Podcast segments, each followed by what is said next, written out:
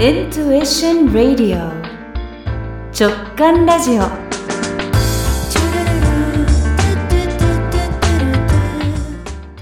ラジオ構成作家、ヒプノセラピストのアコです。今日のゲストは、プロダクトウェアデザイナーの服部あゆみさんです。こんにちは。こんにちは。よろしくお願いします。よろしくお願いします。この度ありがとうございます。はい。では早速ですけれども、あの、服部さんの肩書き、プロダクトウェアデザインということで、私は初めて聞いたんですけれども、ええご自身のご紹介していただけますか？はい、わかりました。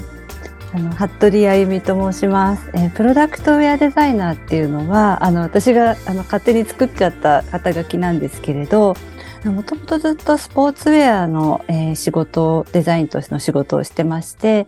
あの、そのデザインをし、あの、している中で、まあ、機能性に寄り添ったものづくりをしてるんですけれども、やっぱりちょっとファッションデザイナーって言われると、ちょっと自分の中で違和感を感じていて、あの、なんかしっくりとくるものないかなって探していたときに、まあ、プロダクトデザインって結構あの、硬いもののイメージされると思うんですけれど、うんどちらかというとその機能に即して、あの、理由の中から生まれてくる機能美みたいなところを作りたいなと思ったので、プロダクトウェアデザイナーという肩書きで活動してます。そうですね。あの、イメージとしては、まあ、生活雑貨の用の美のようなものをイメージしましたけれども、同じように、うんまあ、人間にの、まあ、広告にも基づいているようなデザインになっているということですかね。そうですね。あの、テーマを動き心地の良い服というテーマにしてるんですけれど、ええあの、また、もともとスポーツで使っ、扱ってきた機能性を、普段の日常の生活の服の中に、あの、落とし込んで、あの、デザインするというのが今活動しているベースになっていることです。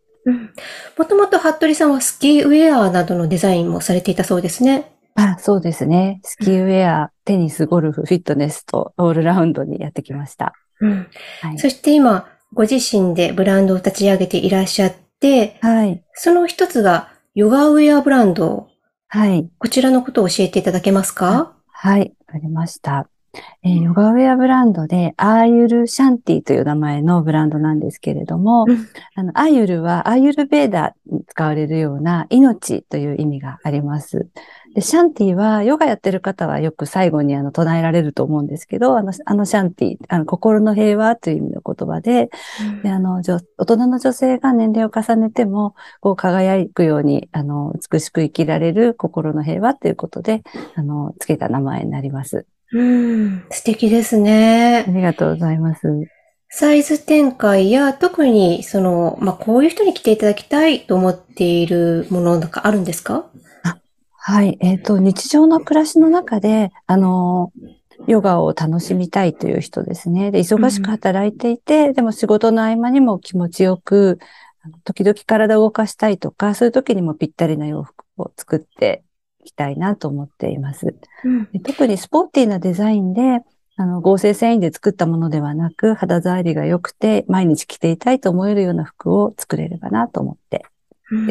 はい少しカジュアルに普段着のように着られるようなものもあるんですか？はい。ほとんど天然素材で、普段着につ使えるものばかりです。うん、あ、いいですね。うん。そしてもう一つのブランドが自転車なんですね。そうなんです。自転車ウェアっていうのは、えーあの、まあ、想像されるの、皆さん、あの、そういうピタピタの、あの、サイクリングパンツみたいなものを想像されるかと思うんですが、実はこれ、ワイドパンツを作ってまして、うん。で、私自身が自転車に乗り始めてから、あの、ワイドパンツを履いて乗ると、ちょっとおしゃれ系のクロスバイクみたいなチェーンにカバーのないタイプの自転車って、あの、ワイドパンツ履くと汚れたり切れたりするんですよね。はい。はい。で、それを知らないで乗ってしまったので、あの、それから、あ、ファッションと自転車は両立しないけど、これ毎日乗ってるから困るなと思って、あの、ワイドパンツの裾が、あの、と止められる、あの、仕様を考えて、うんあの、それをデザインに落とし込んだパンツを作りました。そう、私も普段はクロスバイクで移動するので、うん。まあ、いつも困ってるんです。うん。まあ、折り曲げるとか、まあ、ねマジックテープのもので留めるとかですよね。そうですね。拝見したらマグネットなども使っていらっしゃるんですか？はい。あの、秘密は強力マグネットでして、これでちょっと実用新案を申請したとこなんですけど、いや、すごい。はい。あの、やっぱり最初にね、ボタンでサンプルを作ってみたんですけど、自転車に乗って、降りて、かがんで、ボタンで後ろまさぐってって、もうそのプロセスは多分日常生活にすごく面倒くさいだろうなと思って、で、簡単に、こう、パッと動けるような、そういうものが欲しいなと思ったので、えーマグネットにたどり着きました。うん、なかなかない発想ですよね。見たことはなかったです、私は。あ、そうですよね。で、今皆さんは、あの、マジックテープのそのベルトで留めるとか、うんあの、靴下の中に入れるとか、うん皆さんすごい苦戦してるのは分かっていたので、まあ、私も自身も自分が欲しいっていうところが一番だったんですけど、まあ、作ってみた感じです。うんはい皆さんからの反応はいかがですか？あの、あ、なかったよねっていう声をいただきますね。なんか、うんあ、これこれって言っていただけるとすごく嬉しいですね。なんかちょっと引っ張るだけパーンと外れるような感じで、はい。本当にスムーズに生活の中でこううん動きを出してくれるものなんだなと思いました。はい。あの、クリックンフリーって名前がついてるんですけど、カチッと止めて、フリーに、まあ、フリーには自由に外せるっていうことと、あと、生活が自由になる。うんやっぱり遊びと仕事と、あの、生活が今、あの、自転車で繋がってる人がすごくコロナ禍で増えてると思うんですけれど、あの、やっぱりそこを繋がる、繋げる自転車っていうのの、あの、ある位置が変わってきたかなと思うので、そこに、そこで生活すする人たちに寄り添うものとして作りたいなと思ったので、まあ、自由にっていうのはすごくキーワード、大事なキーワードになります。わかりました。そのブランドの名前がリントですよね。はいリントとアイルシャンティの、えーオフィシャルサイトのリンクを番組 SNS に掲載しておきます。あ、皆さんご覧になってください。はい。はいぜひ見ていただけたら嬉しいです。では、最後に、この番組は、ゲストの喜びや大切にしていることにつながる直感にまつわるエピソードを伺っているんですけれども、はい。服部さんはいかがですか？はい。えー私はですね、ずっと企業デザイナーで長い間、あの、デザイナーとして仕事をしてきたんですけれども、自分のやりたいことをしたくて独立したはずが、あの、やっぱり独立すると会社まで他の人がやっていてくれたようなことっていうのも、全部自分のところに、あの、うん。得意じゃないことを降りかかってきて、で、あの、助けてくれる人もたくさんいるんですけれども、やっぱりそれでも自分でやらなくちゃいけないことの苦手なことが起きると、固まってしまって、でかなりやっぱりそれがストレスになって、うん。あの、こう、負担になっている時とかあってですね、うん。悩む時間が長かったんですけど、やっぱりそんな時に、やっぱり自分が好きなこと、記事を触ったり、ものを考えたりっていう、自分がワクワクする大好きなことに、あの、向かうと、同じことをやるにも、そっちから考えると、なんか自分の、あの、今まで止まっていたことが嘘のように、ことが動き始めるっていうのを、まあ、特に本当最近体感したので、あのこういう、あの、自分が、心が動いてるかどうかっていうことを感じられる環境っていうのはすごく大事なんだなって最近思いながら、あの直感力っていうのは、あの、大事にしたいなと思ってることです。ああ、素敵ですね。その、うん今伺っていて、大事なポイントなのはって思ったのが、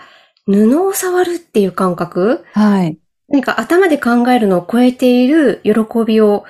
与えてくれてるのかなって思いました。そうですね。私、あの、布に限らず材料がとっても好きなので、子供の頃から手芸屋さんに行ったり、えっと、大工さんの工務店の鍵、あの、材料がずっと並んでるとこの前でずっと材料見たりしてる子供だったので、材料を見てるとうん想像が膨らむんですよ。こう、はい。これはしたら楽しいかな、ああしたら悲しいかな。それが自分のワクワクするポイントっていうか、で、それはこう、誰から与えられたか全然わからないけれど、自分の中にあったものっていうか、そこに触れた時に、なんか心って動くんだなって思うんですね。やっぱりそこが、あの、五感なのかもしれないですけど、うんやっぱり触って目の前にあるものを見るって、心を今ここに取り戻してくれるっていうあの、流れがあるかな。ちょっとマインドフルネスみたいな感じになりますけど、うん。やっぱりその感覚に、今ここにあるものに集中できるっていうのは、やうん。っぱり、なんていうんですかね、直感、直感と、やっぱり心がつながった瞬間っていうんですかね。そこにこう何か起きるケミストリーがワクワクであって、うんそれがやっぱり、あの、忙しいと義務的にやらなくちゃいけないこととかこなそうと思うけど、心を動かしてくれることから自分がそこについていくっていう気持ちになると、すごくいろんなことが楽になるんだなって最近、あの、